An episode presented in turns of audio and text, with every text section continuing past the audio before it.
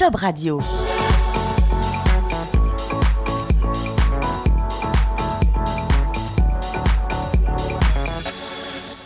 Et bienvenue sur Job Radio. Nous accueillons Robert Zuili. Bonjour. Bonjour. Alors vous êtes psychologue, clinicien, spécialiste de l'entreprise et fondateur du cabinet de conseil RH Emosense. C'est ça. À l'origine, à l'origine, c'était un cabinet de conseil et que nous avons transformé il y a, il y a deux ans en société d'édition de solutions RH. D'accord. On va en parler évidemment de ces solutions RH avec euh, euh, profil RH justement. Euh, quand on parle de psychologue clinicien, ça, ça, veut dire quoi déjà concrètement? En, en, fait, un psychologue clinicien, c'est quelqu'un qui dans sa formation s'intéresse à la compréhension des mécanismes psychiques. On n'est pas dans le champ de, de, la psychologie du travail classiquement. Et, et ça a été euh, ma formation initiale parce que je m'intéressais à ça, sauf que mon sujet d'exploration, ça a été l'entreprise. Mmh. Donc je suis un des rares psychologues cliniciens qui fonctionne euh, dans le monde de l'entreprise.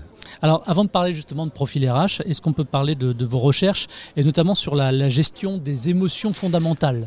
En, fait, oui, il n'y a pas d'émotion fondamentale. Ce sont nos émotions. Euh, il n'y a pas d'émotion principale, secondaire. Il y a quatre émotions et, et assorties à ces émotions, il y, a, une galaxie émotionnelle qui est faite de sentiments, de ressentiments, d'états, de sensations, de ressentis. Et justement, ce qui m'a euh, intéressé quand j'ai commencé à, vouloir comprendre comment fonctionnaient nos émotions, bah, c'était sur, euh, sur le terrain, parce que je rencontrais dans des entreprises des salariés qui pouvaient être en souffrance certains, d'autres qui ne comprenaient pas ce qui se passait. Et je constatais qu'ils avaient du mal à comprendre eux-mêmes ce qu'ils ressentaient.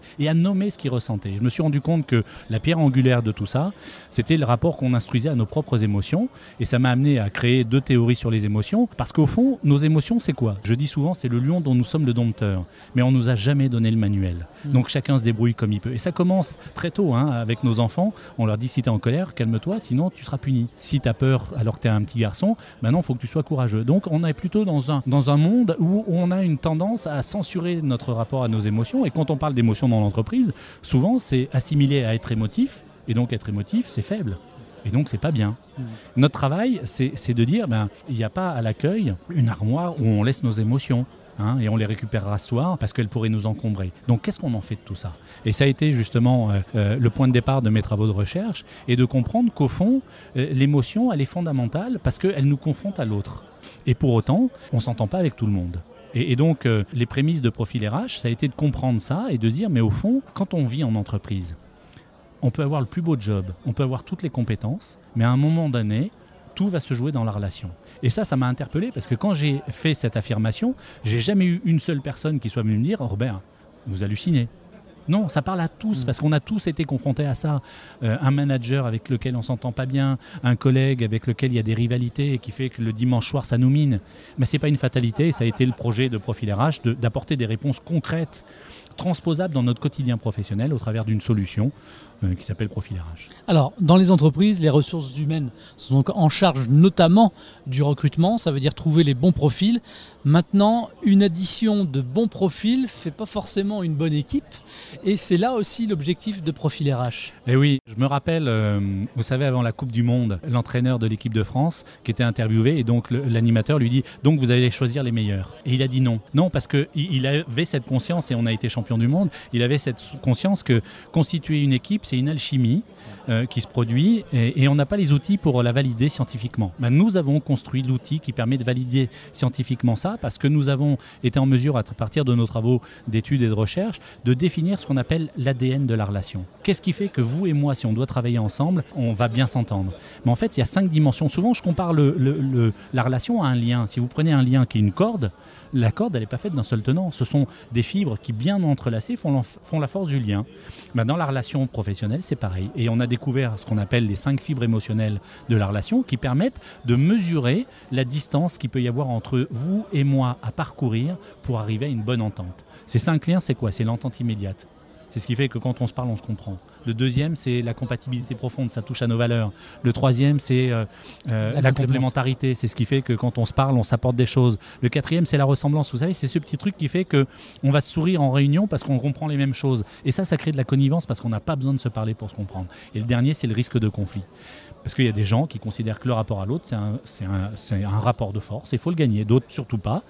Et, donc tout ça, ça nous donne un quotient d'interaction émotionnelle. Et ce quotient, quand on le mesure, ça nous donne des, des préconisations qui peuvent nous éviter d'aller dans le mur que ce soit dans une relation 2 à 2 ou dans une équipe, parce qu'on peut faire pour une équipe une cartographie relationnelle. Donc en fait, ce que vous êtes en train de nous dire, c'est que le recrutement aujourd'hui, si on s'accapare votre, euh, votre application professionnelle, finalement, il faut faire confiance à des algorithmes plutôt qu'à l'humain Les algorithmes sont créés par des humains. Donc à la base, on fait confiance à des humains. Mais tout ça, ça a été modélisé. C'est 12 années de recherche, c'est deux théories sur les émotions, c'est plusieurs publications, c'est des validations statistiques. Aujourd'hui, on a plus de, 3 millions de matchings dans notre base et on a euh, élaboré un questionnaire pour permettre ça, qui se passe en un quart d'heure. Ça a été de longues années de recherche pour être sûr qu'on arrivait qu'en 18 questions au résultat qu'on voulait. Oui, on fait confiance à des algorithmes. Moi, aujourd'hui, je me surprends à dire que les algorithmes, ils sont meilleurs que moi. Parce que bien souvent, c'est notre intuition qui nous piège. Moi, je vois des managers qui veulent recruter un candidat parce qu'ils ont bien fité, comme ils me disent. Sauf que bien fité, c'est un des cinq critères, c'est l'entente immédiate. Mm. Mais si derrière le risque de conflit est élevé, la compatibilité profonde est faible, ça va créer de la distance et des travers dans la relation qui vont gêner la mise en œuvre d'une collaboration optimale. Mais ce n'est pas une fatalité. Ça ne veut pas dire qu'il ne faut pas le recruter, mm. mais ça veut dire qu'en connaissance de cause, on peut ajuster le mode d'interaction parce que ce que mesure le QIE, c'est le produit de la relation. Et on est co-responsable de ça. Si vous et moi on s'entend pas, c'est pas parce que moi je suis nul et vous vous êtes génial. Ou inversement. ou inversement, merci, merci. C'est que euh, on, a chacun une part de co-responsabilité dans cette signature relationnelle qui nous est unique. Et c'est ça qu'on mesure. Vous parliez de 18 questions tout à l'heure. Est-ce qu'on peut avoir un exemple concret de questions que vous posez? Imaginez, je vois, je vois, face à moi une personne qui a un téléphone dans la main. Imaginez, elle est mon manager. Je suis en train de lui parler et elle regarde son téléphone. Le questionnaire, c'est un alibi pour mettre les gens dans une situation qui peut créer une tension émotionnelle. L'objectif, c'est de dire ben, comment chacun d'entre nous, on va analyser cela? Quels sont les filtres émotionnels qui vont venir se superposer à notre compréhension de la situation, qui peuvent parasiter d'une manière ou pas, euh, positive ou négative, notre compréhension de l'interaction relationnelle. Combien d'entreprises ont déjà adapté, adopté pardon, euh, On a aujourd'hui une quinzaine d'entreprises euh, qui sont des grands groupes qui l'utilisent soit pour du recrutement, soit pour de la mobilité interne, soit pour de la constitution d'équipes projets, pour de la gestion des conflits. On a des, des, réseaux de partenaires qui sont des consultants qui peuvent l'intégrer dans leur offre de services pour leurs propres clients. On a démarré qu'en janvier, donc c'est tout jeune, ça c'est tout mm. frais. Hein. Alors justement, ce sera ma dernière question. Les, premiers retours que vous en avez pour les entreprises qui l'ont adopté? On a écrit un slide où il y a un mot, si vous aviez une solution bluffante pour mesurer quelque chose que vous n'aviez jamais mesuré. Et on a mis un astérisque à bluffante parce que c'est sincèrement 8 à 9 fois sur 10 que nos clients nous regardent en disant mais comment vous avez fait? C'est bluffant. Ça s'appelle Profil RH et on vous match le travail. Pour reprendre le jeu de mots que vous avez mis sur votre site internet. Oui, maintenant, notre baseline, c'est plutôt le succès dans la relation parce que c'est là que tout se joue. Merci beaucoup, Robert, d'être venu sur le Avec plateau. grand plaisir. Et puis une bonne continuation à vous. Merci à vous aussi. Merci également.